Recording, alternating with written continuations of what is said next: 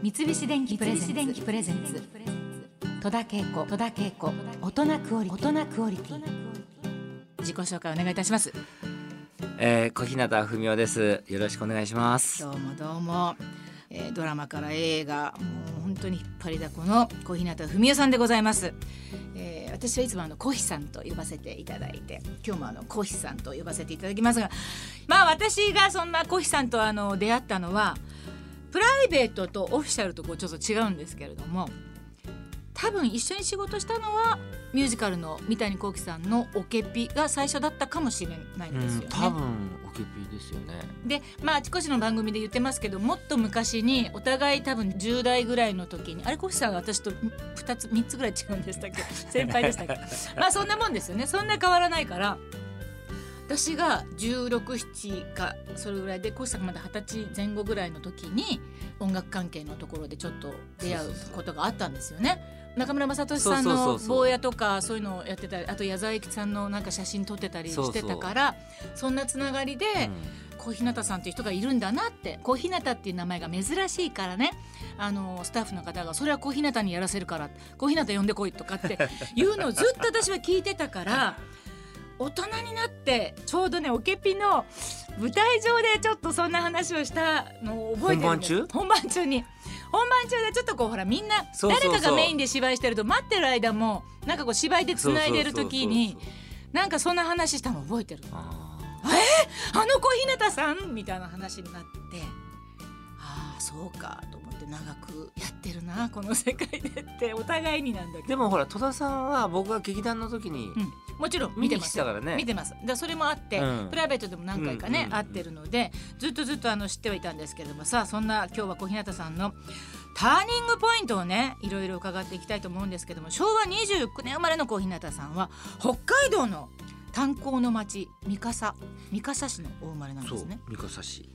人生最初のターニングポイントはで高校卒業して上京するわけですよね。うん。でお茶の水のうん、デザイン専門学校に。絵。を描いたりすることがそうまあ高校時代ずっと美術部で油絵を描いてたんで、うん。本当は美大行きたかったんだけど、あのもうお前無理だよって、うん。他の勉強できないんだからって言われて、うん。だからあの専門学校行きなさいって言われて、うん。それでお茶の水の専門学校でグラフィックデザインをね、やってたの。かっこいいじゃないですか、うん、夢中になってたんだけど、うんその年の暮れにね、はい。冬休み入ったその日からうん。姉とうん。スキーツアーで、バスツアーではい。群馬県に行ってはい。そこで複雑骨折。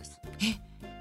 スキー場に着いて リフトに乗って一滑り一こぎして捨てんすぐ。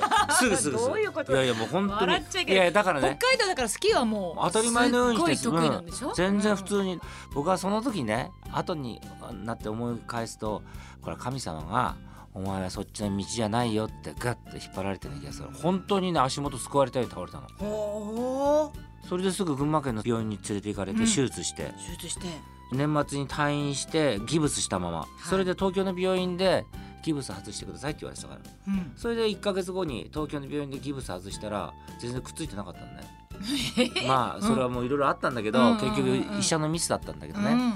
それで大きな手術になると思いますよって言われて、うん。だから親御さんのいるところで手術した方がいいですよって言われて、うん。それで北海道に飛んだの。はで北海道の親元の病院で再手術。あそれで2ヶ月ぐらい入院して、うん。で春に退院して東京に乗って、うん。それでまたデザイン学校に復帰したんだけど、うん。復帰して間もなくまた手がおかしくなってきてまたうくっついてなかったの。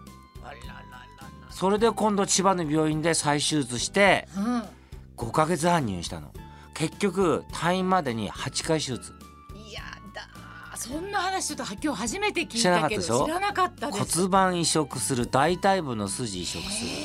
すごいもう何度も手術やり直していくたびにひどくなってっちゃって。うん。もうこれはそれはもうそれで全部終わったのが二十歳ですもん。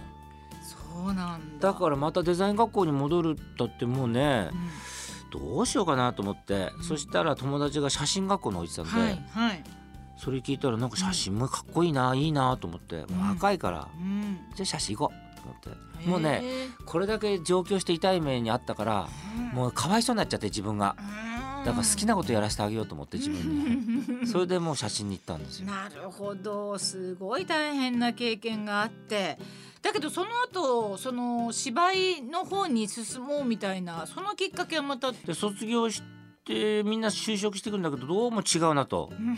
まあほら自分に好きなことやらせてあげようと思ってこうなったら本当にやりたいものと思ってこう自分に問い詰めてったら俳優って出たの。へえ。急に？急に。急に、写真学校卒業してもう3月でしょ？うん。どっかじ受けるとこないかなと思ったら文学座はねまだ試験まだだったのはあ文学座に。うんほらうん。専門学校と同じだと思ってたから 誰でも入れるもんだと思っててそれで試験を受けたの。うん。当時ほら中村雅俊さんと松田優作さんはい、文学座。うん。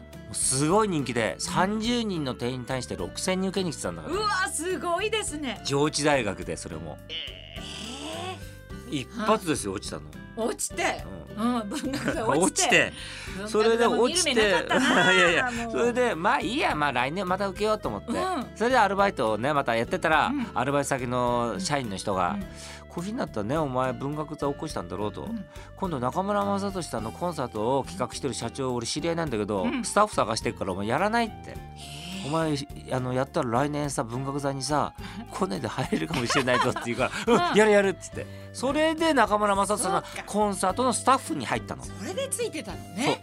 僕はインカムつけてうん「これなんだシャボン玉出せ!」って言われて シャボン玉係だったから前半はあのスモーク係ねなるほど。ドライアイス係 なんか曲ってね、そういうことがこそうそうそううそう一緒に思い出として出てくるからね。そうだからね袖でね、うん中村さんが気持ちよさそうにシャボン玉の中で歌ってるの見てね早く僕もあっちに行かなきゃと、ああそうなうんんだね。思ってました。はいそして中村雅俊さんの元を離れた小日さんはオンシアター自由劇場という今度は劇団に入って舞台で活躍されるんですけれども吉田秀子さんを中心とした皆さんがあの活躍していてよくあそこで芝居も見たしもちろんあの劇場じゃないところも見たんですけどまあその頃は舞台だけやっててなかなか食べられなかった時期だと思うんですけれども、うん、アルバイトですよね。